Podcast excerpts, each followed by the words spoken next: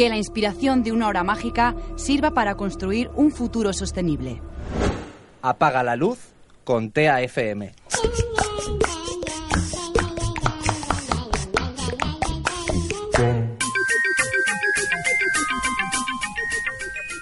Un año más, ya han pasado siete, llega la hora del planeta. Ese momento en el que a lo largo y ancho de muchísimos lugares del mundo se apagan las luces durante una hora, durante 60 minutos, como símbolo, bueno, de lo que puede suponer el ahorro de energía. En TAFM empezamos una programación especial con motivo de la hora del planeta. En este ratito podréis conocer consejos sobre medio ambiente, entrevistas muy interesantes sobre el tema y sobre todo eh, concienciación de esta hora del planeta. A lo largo de esta tarde vamos a disfrutar y a ver diferentes opiniones de lo que consideraremos que tenemos que hacer en el planeta. Os daremos consejos, eh, tendremos entrevistas y todo ello acompañado de, de gente que ha trabajado mucho para que cada día el planeta pueda seguir adelante. Ecología, sostenibilidad, seguro que no estáis muy acostumbrados a ver en los informativos más de una noticia seguida sobre, sobre estos temas. Pues nosotros, aquí en TAFM, lo vamos a hacer. Estos son Econews.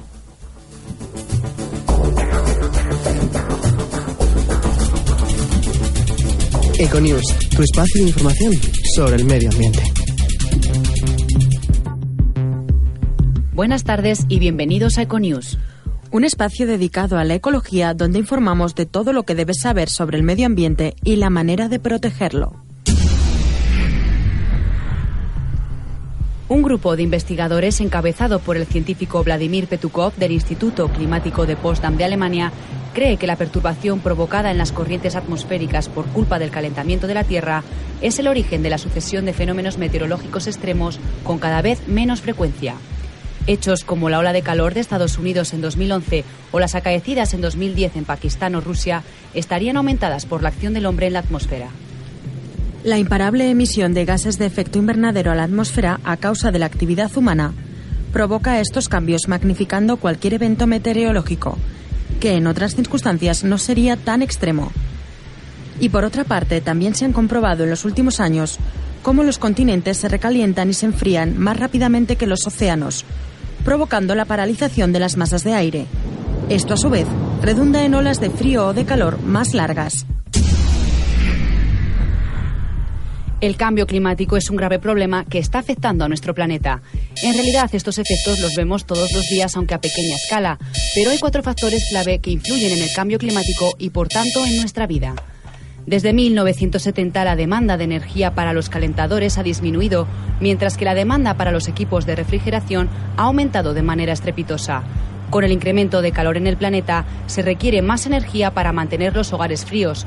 De esta manera entramos en un círculo vicioso más demanda de energía, más incremento de precios y más cambio climático. Las sequías ya representan un serio problema, pero con el incremento del cambio se producen con mayor frecuencia, afectando a miles de personas y acusando el problema de la falta de agua en el mundo. Los casos de asma podrían incrementar hasta en un 10% en las zonas urbanas como Nueva York, además de que las temporadas de polen podrían ser más largas, lo cual promovería las alergias. Las ciudades son un espacio atractivo para vivir porque ofrecen cierta comodidad, pero con el aumento de los desastres naturales se ha producido la desaparición de infraestructuras mínimas de habitabilidad. Esas mismas ciudades pueden convertirse en zonas muy peligrosas. Solo algunas de ellas han diseñado planes para enfrentarse a los posibles desastres naturales. El cambio climático es un problema real ya no podemos cambiar los efectos que ha producido hasta el momento, pero sí podemos combatirlo para evitar que afecte a nuestro planeta. El calentamiento global no afecta solo a la vida humana, sino que muchas especies naturales ven peligrar su existencia en el planeta. Según un estudio donde se analizaron 48 especies de lagartijas mexicanas, se halló que muchas de ellas se habían extinguido local o completamente, pese a que su hábitat permanecía intacto. los investigadores señalaron que si no se disminuye la actual tasa de emisiones de CO2 para el año 2080, se habrá extinguido el 20% de las especies de lagartijas del planeta, lo que representa cerca de 1.300 especies.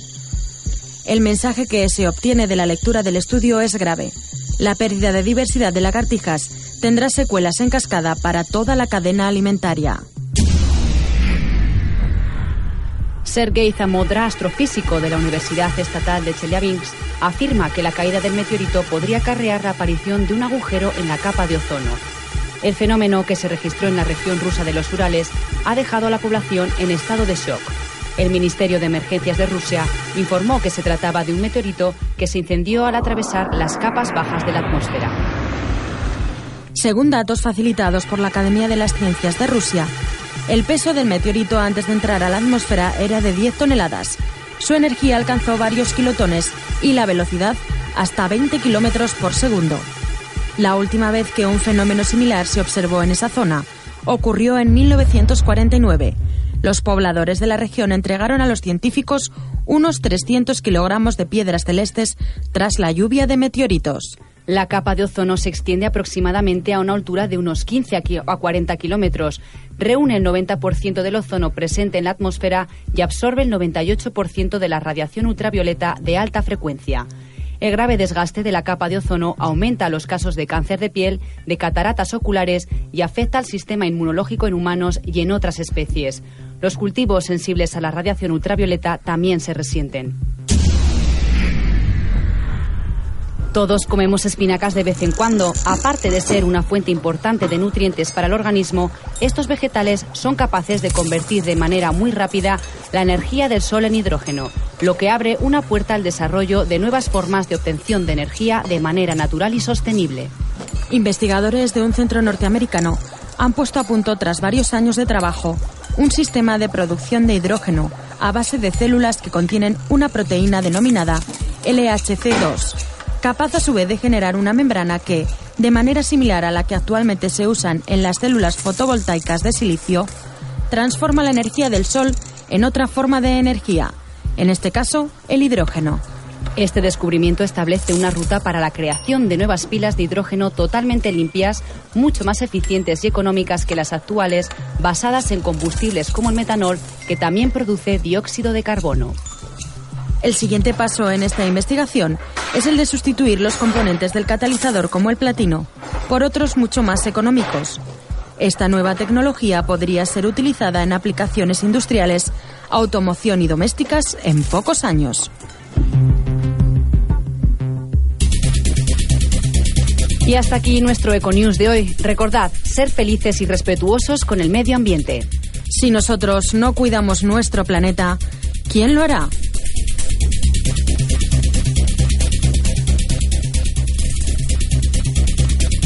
Econews, tu espacio de información sobre el medio ambiente. Apaga la luz con TAFM.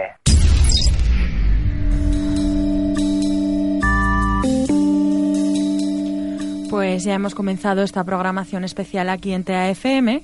Vamos a seguir con un montón de contenidos. Chicos, una pregunta. ¿Pensáis que todas las islas son idílicas? Sí, las islas pueden ser más o menos idílicas. Ahí tenemos siempre en la cabeza que sirven para disfrutar, para descansar, para estar de vacaciones, pero parece ser que muchas veces puede ser que no sean tan idílicas como pensemos, que nos un poco nos cebamos y maltratamos el medio ambiente y las, los espacios de tierra más pequeños son los que al final son más perjudicados. Claro, a mí me preguntas por islas idílicas, pues claro, yo, pienso en, en, arena blanca, en, en mar azul, en palmeras, en, en, estar tomándome ahí un caipiriña. Pero esto creo que no vamos a hablar de eso ahora, ¿no? Pues hay una que no, denominada la Isla de la Basura, una zona del Océano Pacífico entre Hawái y Estados Unidos, donde se acumulan, atención al dato, más de 100 millones de toneladas de desechos pues esa isla de idílica me parece que tiene, poco. La, la, verdad es que sí. Y da, asusta un poco mm, pensarlo, la cantidad de, de kilos y kilos y kilos y kilos de basura. Claro que acumulamos y que luego no sabemos dónde van a parar.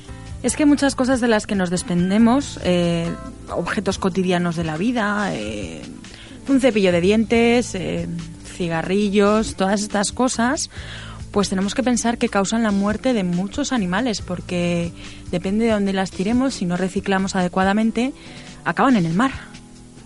Pues, ¿qué os parece si invitamos a vosotros, los oyentes que estáis al otro lado, a que conozcáis un poco más de la isla de las basuras?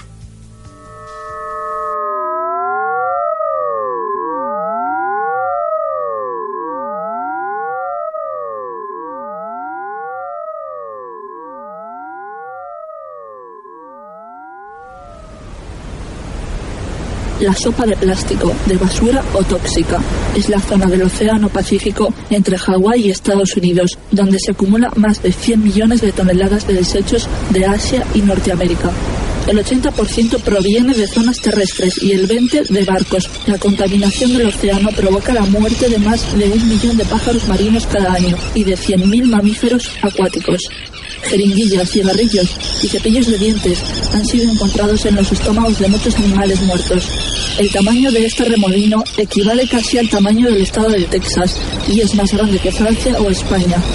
Se descubrió en 1997, pero a pesar de su tamaño y densidad es difícilmente visible mediante satélites. Actualmente no existe solución propuesta. La mayoría de los investigadores cree que no es posible limpiar un espacio tan inmenso sin embargo, el objetivo del proyecto CASEI es probar métodos de enganche y demostrar que por lo menos alguno de los plásticos del vórtice puede reciclarse y puede limpiarse a través de una solución patentada como el primero de su clase.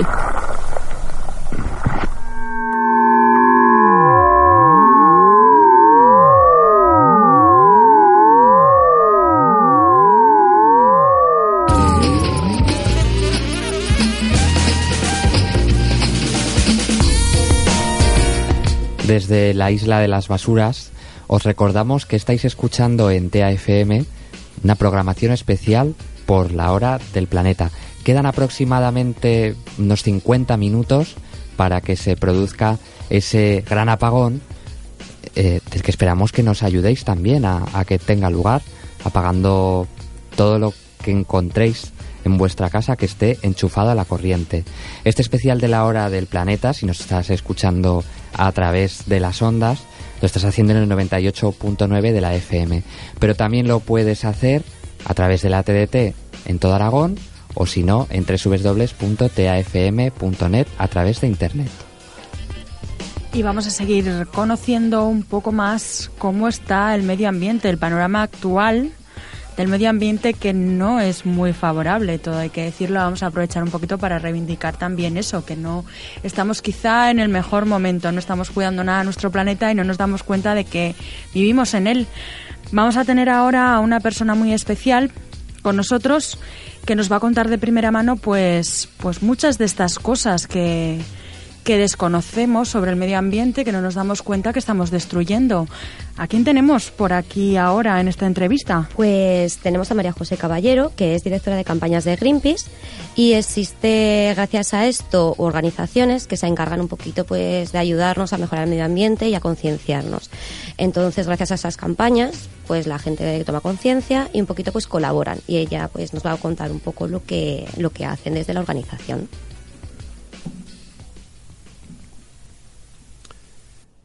Llegará un tiempo en que los pájaros caerán del cielo, los animales de los bosques morirán, el mar se ennegrecerá y los ríos correrán envenenados. En ese tiempo hombres de todas las razas y pueblos se unirán como guerreros del arco iris para luchar contra la destrucción de la tierra. Esta leyenda india dio nombre al buque insignia de Greenpeace, el Rainbow Warrior o Guerrero del Arco Iris. Como organización, Greenpeace trabaja a nivel de empresas y gobiernos, instándoles a respetar el medio ambiente y la paz. Y para conocer sus actividades, nadie mejor que la persona que vamos a entrevistar a continuación vía Skype, María José Caballero, directora de campañas de Greenpeace España. Buenas tardes, noches, María José. Hola, muy buenas tardes. Vamos allá con esa entrevista que contigo habíamos concertado y bueno, casi vamos a, meternos un poquito en lo que es Greenpeace. Greenpeace, eh, decís vosotros y conocemos todos, que es una organización ecologista y pacifista, internacional, económica y políticamente independiente, que no acepta además ni donaciones ni presiones de gobiernos, partidos políticos o empresas. La pregunta fácil, ¿cómo puede llevar a cabo financieramente todas sus actividades y pretensiones Greenpeace, María José? Hola, buenas tardes. Vamos a entrar con Greenpeace eh, sabiendo lo que todos conocemos, que es una organización ecologista y pacifista, internacional, económica y políticamente independiente, que no acepta además ni donaciones ni presiones de gobiernos, partidos políticos o empresas. La pregunta de cañón, ¿cómo puede llevar a cabo financieramente eh, todas las iniciativas y pretensiones que Greenpeace mantiene? Pues eh, por suerte tenemos un número bastante elevado de socias y socios que nos respaldan. En la actualidad es algo más de 90.000 personas que con sus cuotas eh, nos permiten realizar el, el, trabajo en las campañas que consideramos más importantes a la defensa del medio ambiente y la paz. Ya.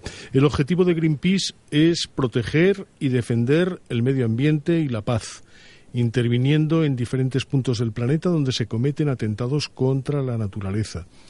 Actualmente conocemos que está llevando, estáis llevando a cabo campañas para detener el cambio climático, proteger la biodiversidad, acabar con el uso de la energía nuclear y de las armas y fomentar la paz. ¿En qué nivel de éxito se encuentran esas campañas, María José? Pues eh, a nivel medioambiental es, por desgracia, muy difícil hablar de, éxitos. Lo que sí podemos decir es que desde Greenpeace no desfallecemos y, nuestra principal prioridad, que viene siendo desde hace ya varios años, es la lucha contra el cambio climático y Aquí tenemos pues claros y oscuros, como, como ya he dicho.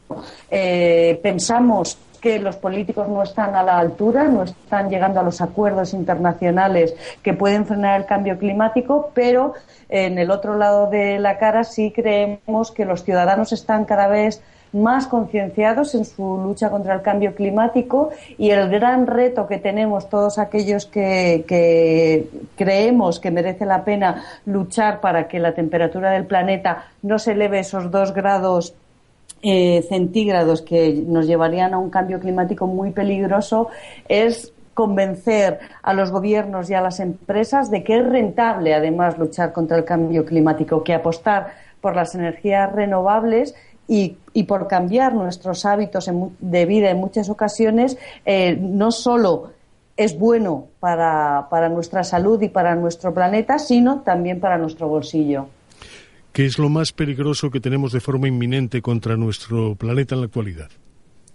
Pues tenemos graves problemas de contaminación. Por suerte, en, Europa tenemos una legislación eh, muy avanzada en este sentido, aunque no se cumple en todos los en todos los campos. Pero si miramos, por ejemplo, cómo está Asia, en especial China, en cuanto a niveles de contaminación, nos queda mucho, mucho por hacer. Y una de otra de las grandes preocupaciones que tenemos nosotros es eh, la salud de nuestros mares. Estamos pescando demasiado y nuestro gran miedo es que eh, la pesca sea una actividad sin futuro si no cambiamos la forma de pescar que se está realizando en la actualidad.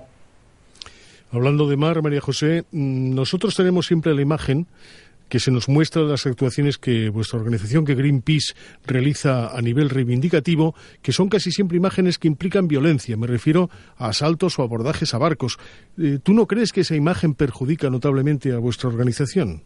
Pues desde Greenpeace consideramos que un, aspecto fundamental para eh, que los ciudadanos y las ciudadanas conozcan nuestro trabajo eh, parte por realizar llamadas de atención eh, que sean impactantes y por eso realizamos estas acciones de protesta que nos caracterizan, pero que siempre son no violentas.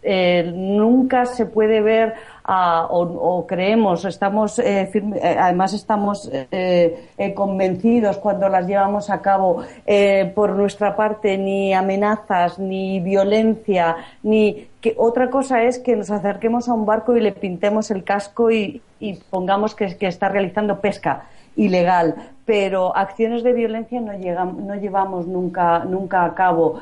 Eh, creemos que es muy importante que se conozca lo que está pasando a veces en rincones muy remotos del planeta y que para eso hay que llamar la, atención y ese es el sentido de nuestras acciones de protesta. ¿Con cuánto equipo de acción contáis vosotros? Imagino que para todo lo que estáis eh, tratando de, evitar en nuestro planeta debéis de tener eh, un número, vamos, algo innumerable, ¿no? De gente que pueda estar colaborando con vosotros. ¿Cuántos más o menos calculáis? Pues tenemos eh, socios, tenemos eh, más de 90.000 y voluntarios y activistas, que los tenemos tanto activistas online como, como activistas que nos ayudan a realizar nuestras actividades. En España tenemos aproximadamente eh, unas 500 personas entre voluntarios y activistas. Si miramos lo que llamamos eh, ciberactivistas, ahí tenemos casi unas 100.000 eh, personas apoyándonos. Eh, con motivo del Día del Planeta, que se celebra en estos días, y para concienciar e intentar hacer frente a la creciente degradación del medio ambiental de nuestro planeta, Greenpeace, eh, eh, ¿qué, actividades tiene para salvar a ese planeta? ¿Qué es lo que tiene continuamente de una forma de concienciación hacia todos los demás?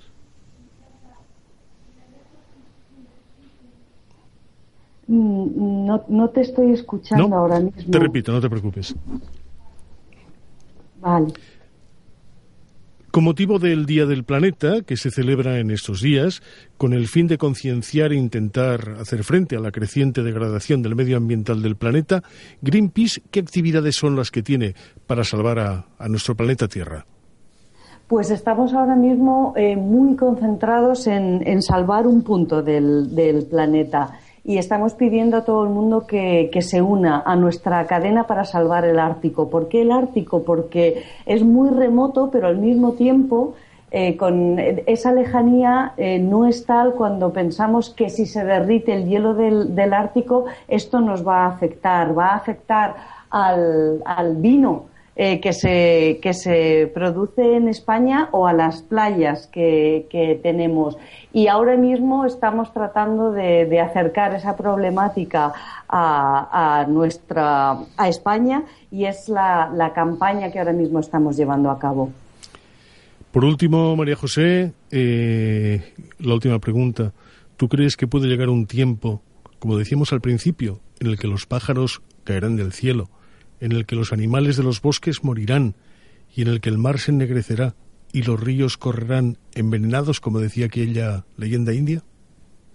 Pues yo creo que por desgracia estamos en un, en un punto en el que si no cambiamos nuestras actitudes vamos a llegar a esa, a esa situación de degradación ambiental, pero yo creo que ya sea bien desde Greenpeace o desde cualquier otra asociación o, plataforma, somos muchos los que luchamos cada día para que eso no ocurra. Muy bien, María José Caballero, no queremos eh, recortarte más el tiempo del que tú dispones. Por nuestra parte, agradecerte la amabilidad que habéis tenido en Greenpeace de dejarnos entrevistaros en este día tan especial, y especialmente a ti como directora de campañas. Muchas gracias y que sepas que TAFM va a estar siempre a vuestro lado. Gracias.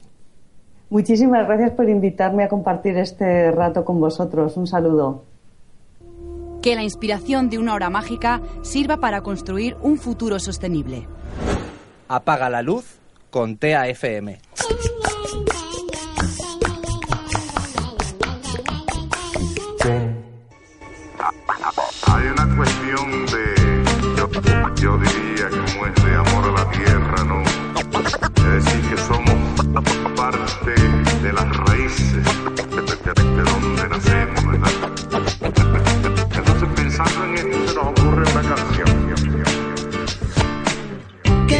Difícil cantarle a tierra madre que nos aguanta y nos vio crecer. Y a los padres de tus padres y a tus hijos los que vendrán después Si la miras como a tu mamá, quizás no. Estoy aquí para hablar en nombre de todas las generaciones por venir. Pero ese hiperconsumo, a su vez, es el que está agrediendo al planeta. Y ahora oímos que los animales y las plantas se extinguen cada día. Y estamos gobernando la globalización o la globalización nos gobierna a nosotros. Incontables animales que mueren en este planeta porque no les queda ningún lugar a donde ir. Si los hindúes tuvieran la misma proporción de autos por familia que tienen los alemanes, ¿cuánto oxígeno nos quedaría para poder respirar? Tengo miedo de respirar el aire porque no sé qué sustancias químicas hay en él. Permítasenos hacernos algunas preguntas en voz alta. Si no saben cómo arreglarlo, por favor, dejen de estropearlo. El tesoro más importante que tiene. Cuando luchamos por el medio ambiente, el primer elemento del medio ambiente se llama la felicidad humana.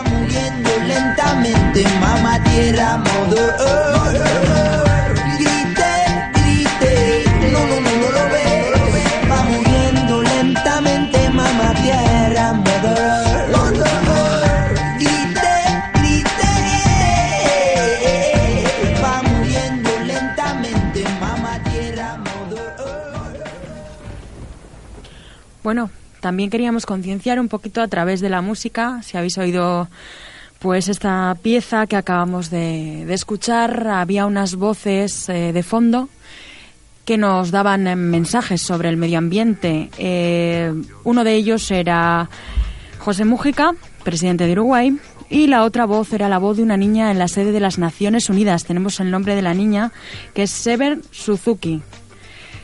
Yo creo que las frases que dicen mm, son, por lo menos quedan. Hay que, hay que tener en cuenta, en cuenta todas estas reflexiones, porque realmente son muy importantes. Lo que comenta pues José Mújica sobre la felicidad humana, es que es imposible alcanzar la felicidad humana si nos cargamos el medio ambiente, porque ya no habrá, no, no habrá humanidad. Yo creo que es muy importante lo que dicen, el miedo que transmite la niña, porque es la generación futura. Sin ellos, el mundo desaparece. No sé qué opináis sobre ello. Yo creo que Pues sí, y además han sonado muy bien con la, con la voz musical de, de Macaco, ¿no? También.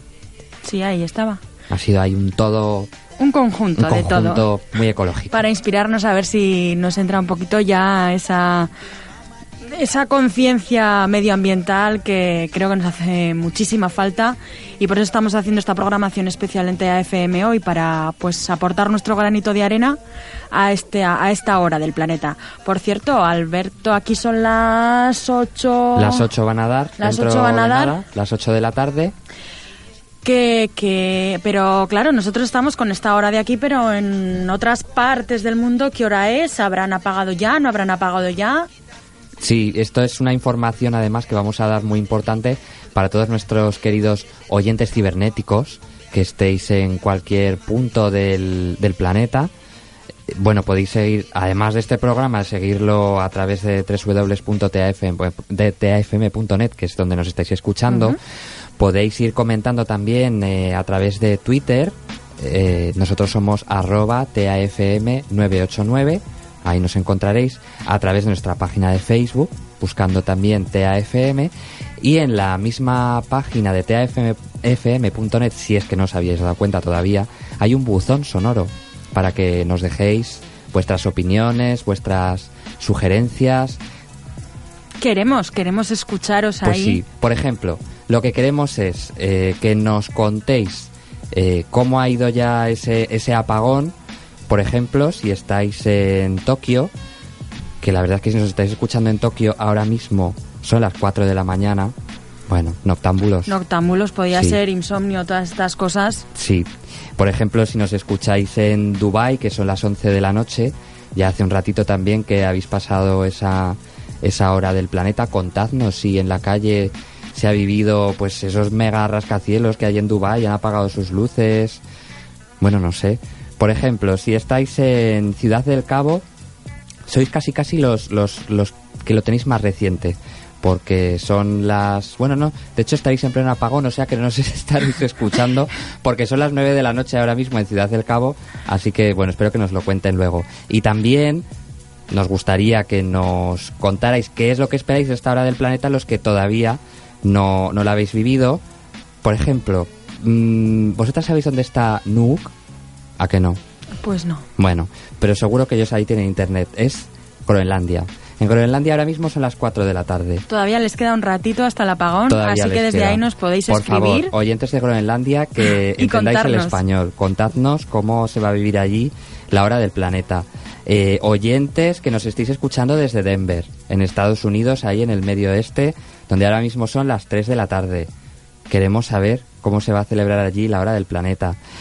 Y yo creo que los más rezagados, los últimos, los que ya van a haber eh, escuchado cómo ha sido el apagón En todo el a lo largo mundo. de todo el mundo, a mí me da mucha envidia porque son los oyentes que estén en Honolulu, la capital de Hawái, donde ahora mismo son las 9 de la mañana. Pues esos los últimos que nos informen de cómo están preparando ese apagón.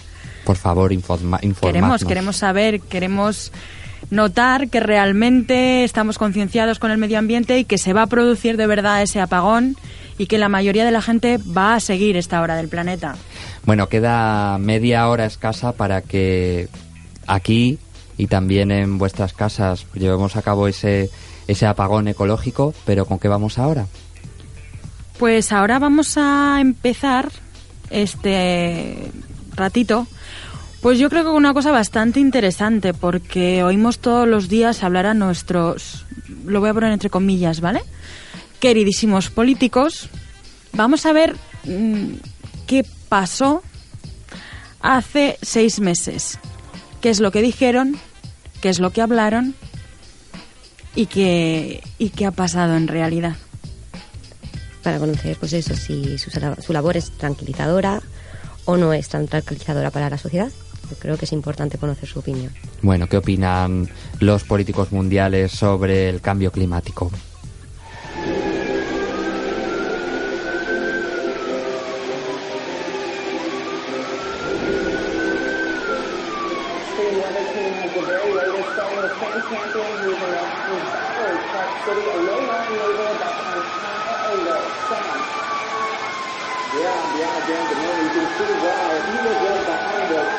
El 28 de octubre de 2012, Tony, inmigrante puertorriqueño en Nueva York, mira abrumado las noticias en la televisión mientras al otro lado de la ventana, en la calle 112 del Spanish Harlem de Manhattan, el viento sopla a 140 kilómetros por hora.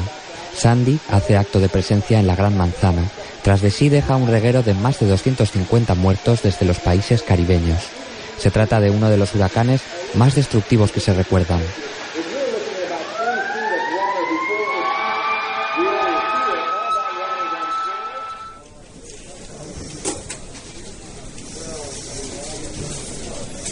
Aproximadamente por esas fechas, a unos cientos de kilómetros hacia el sur, en Langley, Virginia, la CIA pide un informe a la Universidad de Harvard sobre el cambio climático.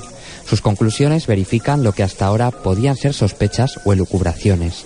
El cambio climático puede producir un gran impacto en la seguridad nacional, aunque solo se siga hablando del terrorismo islámico. Y hablando del Islam,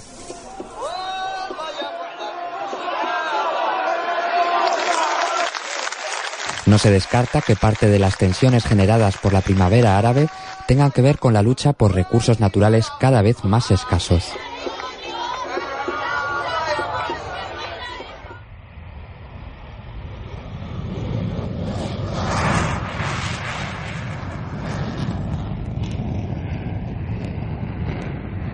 Mientras, en Europa, se debate sobre el mismo tema, en la conferencia de Múnich. Los desastres meteorológicos se han convertido en una de las grandes pesadillas del siglo XXI. Los expertos definen al cambio climático como un multiplicador de amenazas. Cleo Pascal, analista del Centro de Estudios Chatham House, especializada en la materia, advierte del aumento de la tensión entre países en un futuro próximo para hacerse con los cada vez más escasos recursos hídricos, alimentarios o energéticos.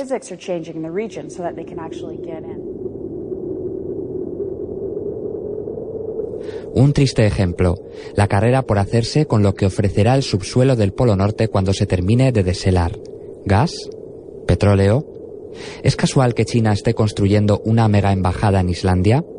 ¿O que próximamente 3.000 trabajadores del gigante asiático se encuentren trabajando en la inhóspita y hasta ahora virgen Groenlandia?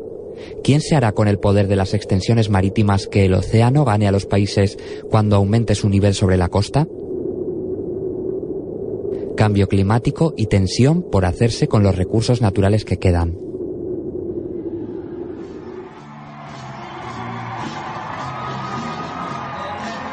Casi al mismo tiempo, la Esperanza Verde Americana es reelegida. Obama vuelve a ganar las elecciones a la presidencia de los Estados Unidos. En su discurso de inauguración del segundo mandato, y tras varios años con el tema aparcado en la última plaza del garaje, el presidente demócrata se refiere al cambio climático grandes incendios, olas de calor, inundaciones. La crisis económica mundial no debe ser puesta como excusa para olvidarse de invertir en la adaptación al cambio climático, aunque algunos quieran negar todavía el contundente juicio de la ciencia.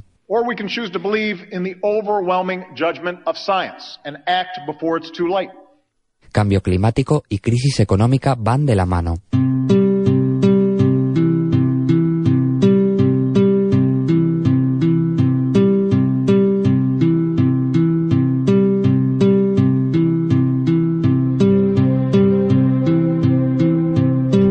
Muchas palabras y hechos contradictorios.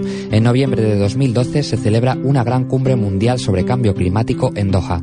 Sí, en la capital de Qatar, uno de los principales productores de petróleo del planeta. Llueve sobre mojado.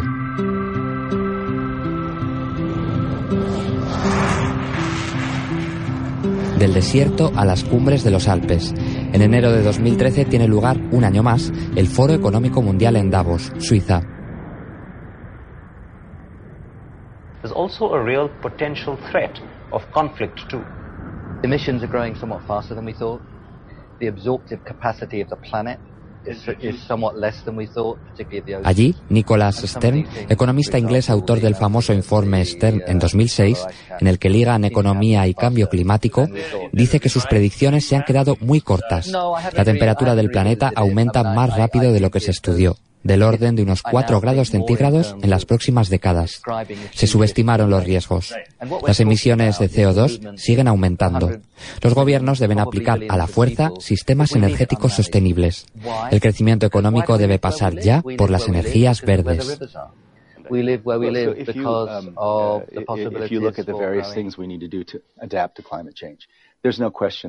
En el mismo foro, el director del Banco Mundial, Jim Jong Kim, afirma que el cambio climático está influyendo también en el incremento de los precios de productos básicos como el agua o los cereales. Esto está teniendo un impacto económico no solo a nivel individual de cada consumidor, sino también a nivel nacional en algunos casos. Augura luchas por el agua y los alimentos en casi cualquier parte del mundo.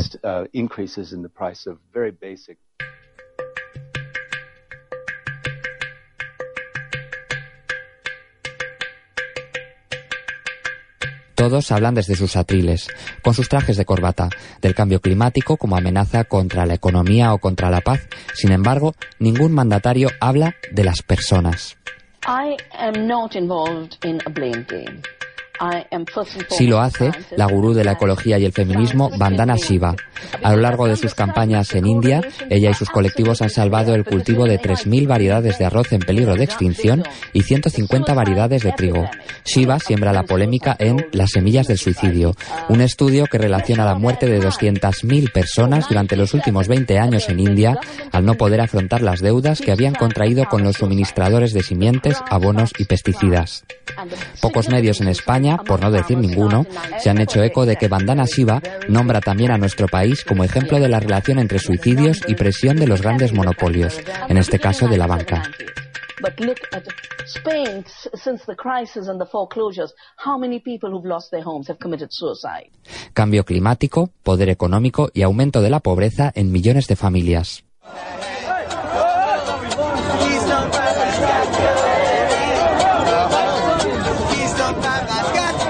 Ya en febrero, 30.000 personas paralizan el corazón de Washington, la capital de Estados Unidos, en el Forward on Climate Rally. Es una de las mayores protestas ecológicas que se recuerdan en el país. Piden al presidente Obama que sus palabras no se queden en eso, en palabras, que la depresión económica, como él mismo dijo, no se puede emplear como excusa para no invertir en adaptarse al cambio climático y progresar. Y mientras, ¿qué sucede en España al respecto por parte de los poderes públicos? Nada. Mejor el silencio antes que volver a escuchar las palabras que en 2007 pronunció el entonces presidente del principal partido de la oposición, ahora cabeza del gobierno español. Mi primo, supongo que sabrá, claro. Y entonces dijo, oiga, he traído aquí a diez de los más importantes científicos del mundo.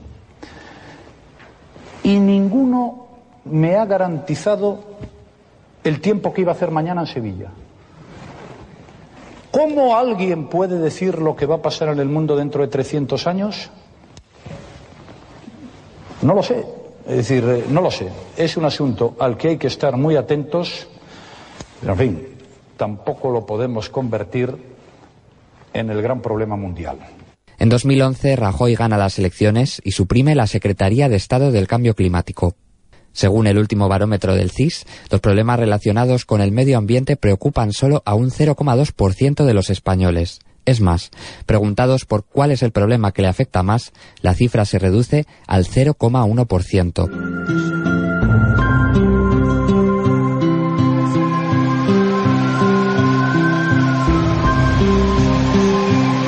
Aunque en parte esto sea comprensible, volvamos a la calle 112 de East Harlem en Manhattan, al 28 de octubre de 2012. Allí el huracán Sandy se lleva por delante todo lo que encuentra, riéndose de los brokers de Wall Street, cerniéndose sobre lo que durante décadas ha sido el corazón económico del mundo. Tony, desde la ventana, piensa en su Puerto Rico natal, deseando que la tormenta no se haya llevado a nadie de su familia.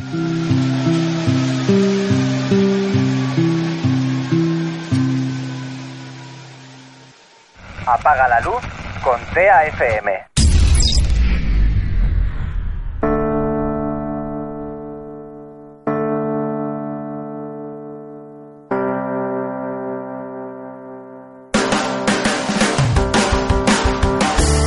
llora, los árboles respiran, el ojo desde arriba nos vigila. Olvida que tuviste y no sueñes lo que tendrás. Disfruta lo que tengas, pues el tiempo se va y el futuro es ya. Felicidad, un gesto, una mirada, no es el sueldo que tú tienes ni ese coche que pagas. Pobres almas programadas, condenadas a lo físico. Mi música es un rito metafísico a lo místico. Ratatatata, armas en la urbe. El diablo es quien las carga y de qué les sirve. Hasta que no purguen sus almas no serán libres. Abre tu conciencia y haz que vibre. Respira. La verdad se esconde en fósiles, la maldad en fusiles. El miedo respira entre civiles. Ahora ves y diles que se liberen de líderes. Caminan con alfombra roja, con sangre de títeres, por interés. Y no lo emiten en los medios. Hablarán de asedios, no de hombres jugando a ser Dios. Y aquí abajo corrompiéndonos. Resuelve los problemas afrontándolos, pero huyéndonos. Pero huyéndonos. El, ojo desde arriba nos vigila. Abre tu conciencia y haz que vibre. Respira. El, el ojo desde arriba nos vigila. Abre tu conciencia y haz que vibre. Respira.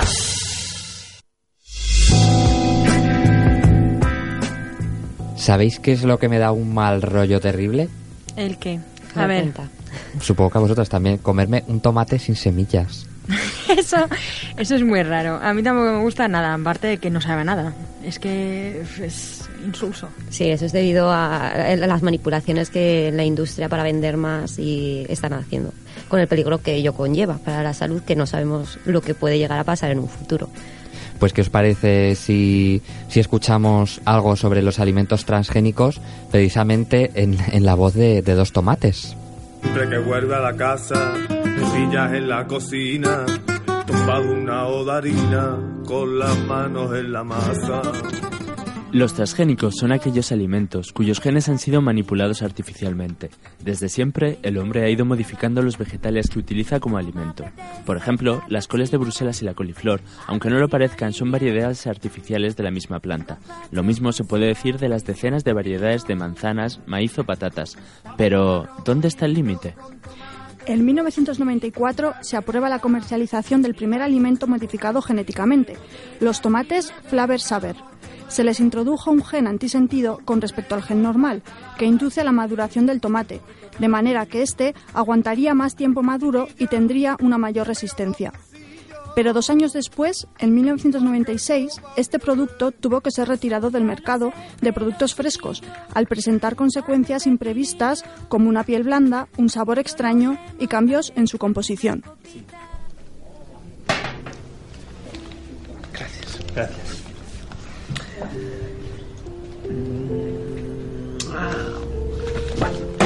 ¿Cuántos años tienes?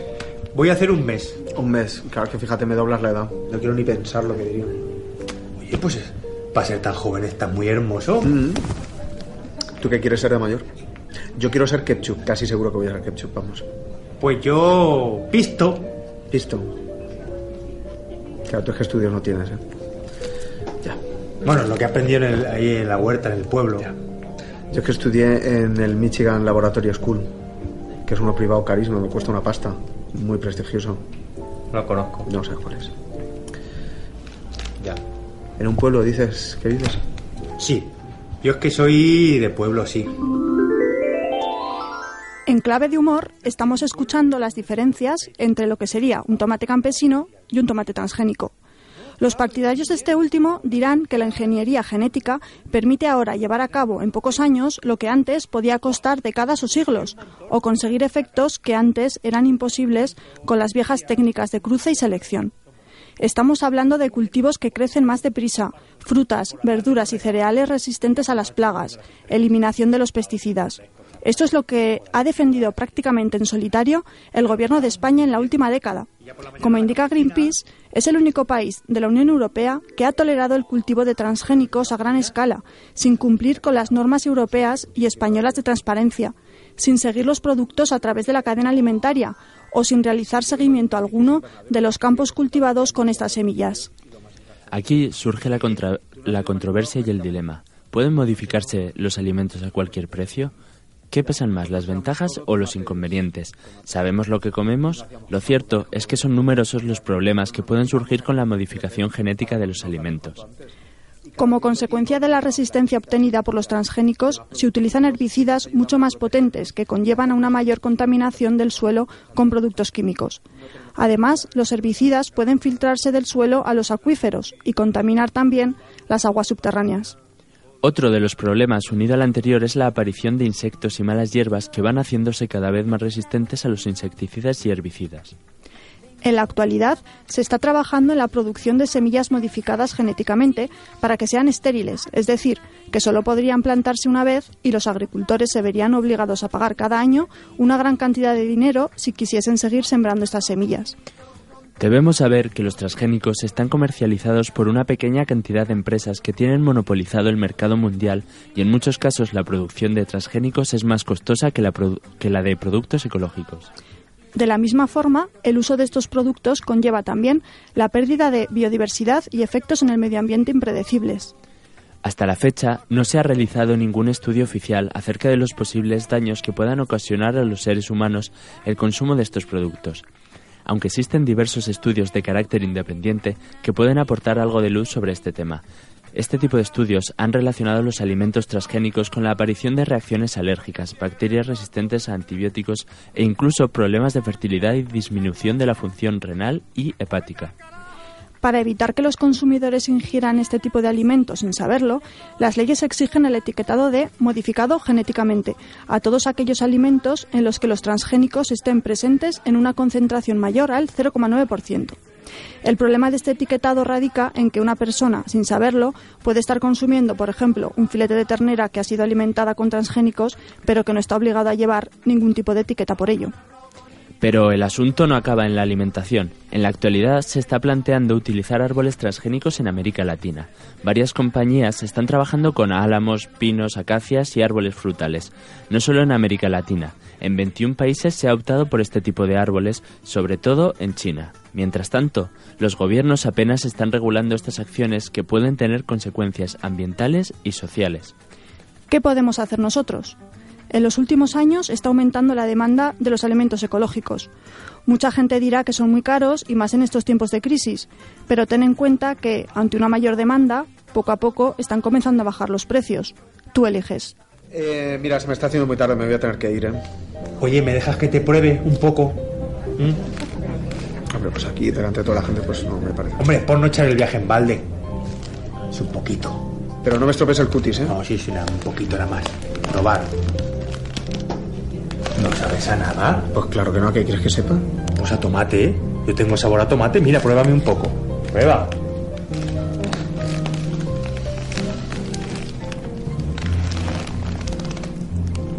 Ahí. ¿Eh? ¿Qué tal? Oye, qué bueno estás. Oye, pero si está buenísimo. Estoy todo rico. ¿Pero tú qué te echas? Yo nada, estiércol y agua.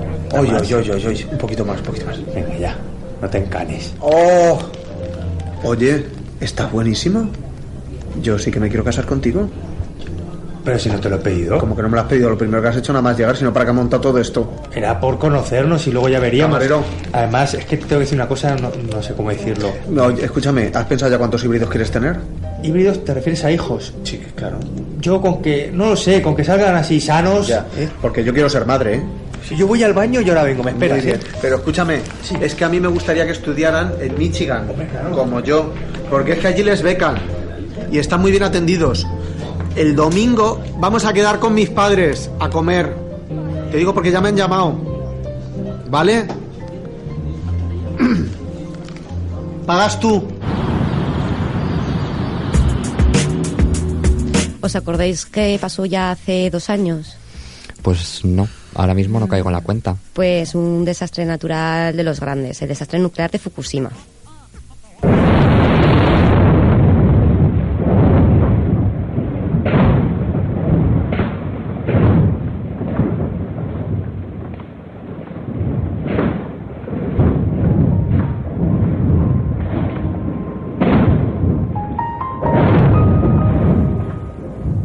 Este es el sonido que azotó el noroeste de Japón. Eran exactamente las 14 horas 46 minutos del 11 de marzo de 2011, momento en el que la Tierra tembló de forma devastadora.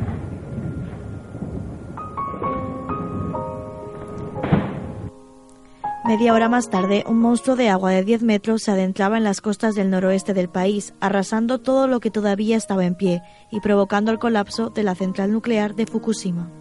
Un fortísimo terremoto de 8,8 grados en la escala de Richter ha vuelto a sacudir hace unas horas el noreste de Japón. El escalofrío nuclear recorre al país entero que tiene que escuchar la rueda de prensa para saber lo que está pasando en la central atómica.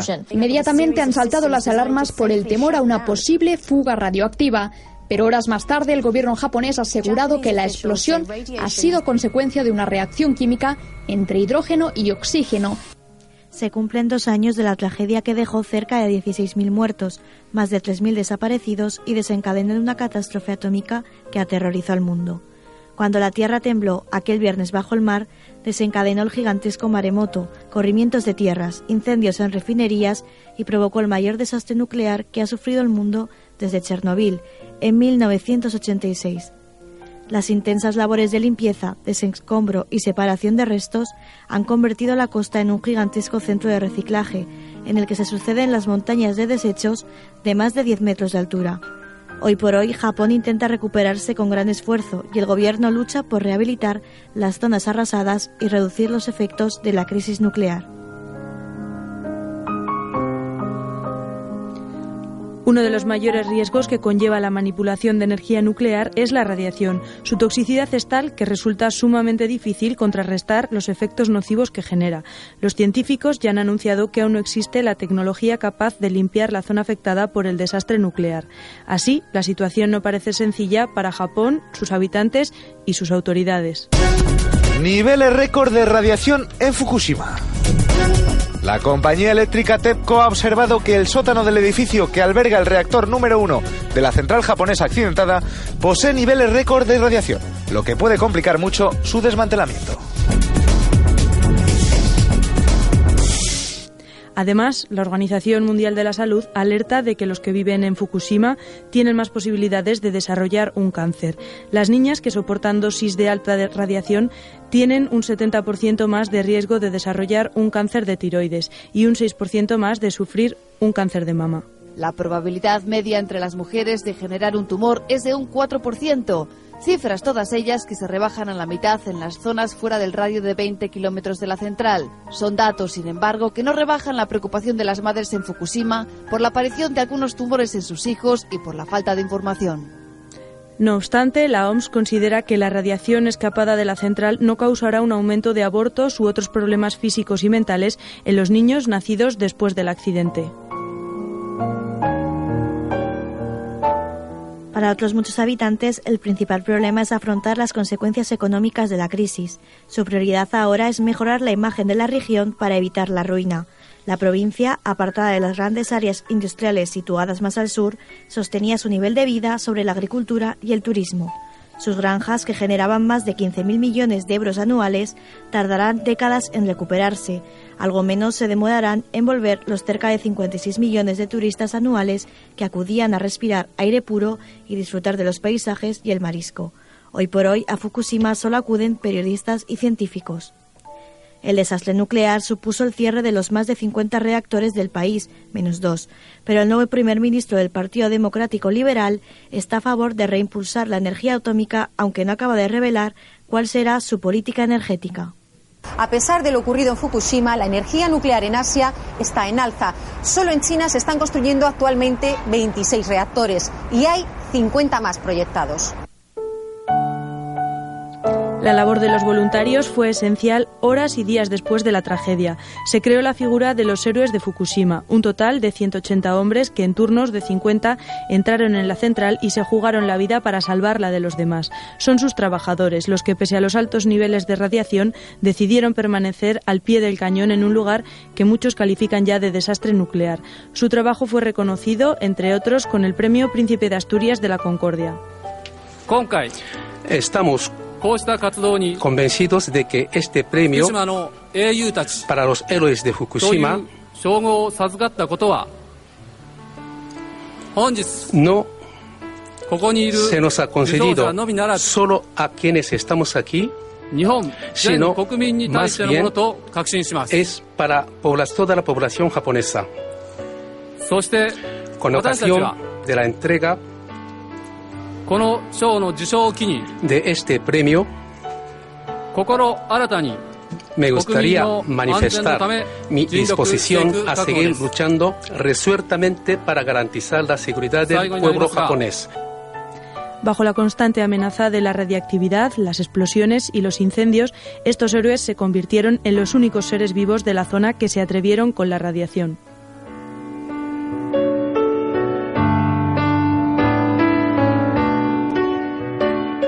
Que la inspiración de una hora mágica sirva para construir un futuro sostenible. Apaga la luz con TAFM.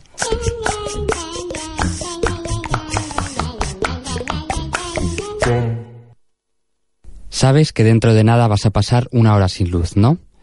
Sí, sí, vale, estás escuchando la radio y no te vemos. Contestas que sí con los dedos cruzados. A lo mejor piensas que soy idiota, y en parte es cierto, pero mi intención es que ahorres un poco de energía eléctrica. Así que por favor, cierra los ojos y abre tus puertos de memoria a las siguientes indicaciones. Una hora son 60 minutos y cada minuto son 60 segundos, por lo que una hora suma un total de 3.600 segundos. 3.600 segundos pueden parecerte pocos o muchos según se mire. Si los piensas así, son muchos. Seguro que de esta otra forma...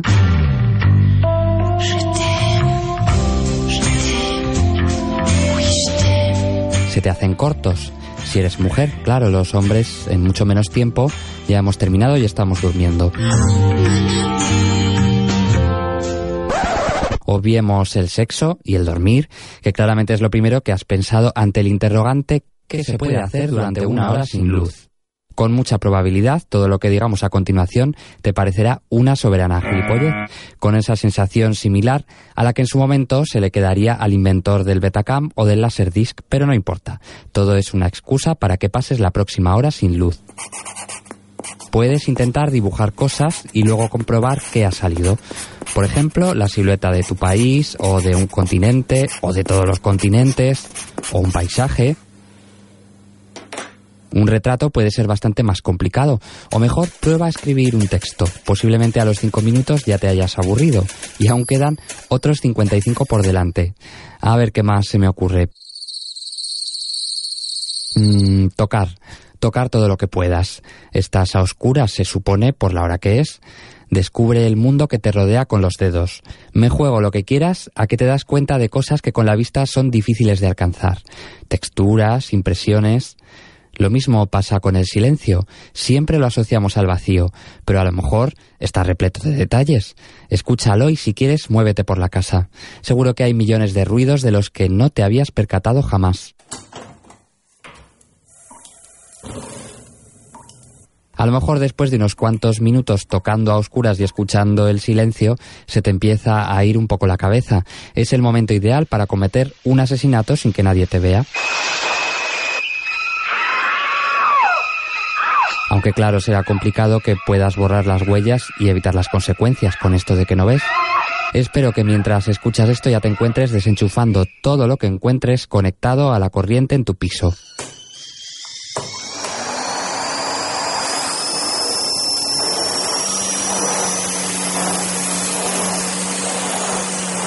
¿A que no te habías dado cuenta de que eran tantos aparatos? Pues date prisa que llega el apagón. Como seguro que ninguna de estas ideas te ha servido, lo mejor que puedes hacer es salir a la calle y dar un paseo. Por cierto, en la siguiente hora aquí solo escucharás música y mensajes ecológicos, pero claro, como no tengas una radio con pilas, lo tienes difícil. 3, 2, 1.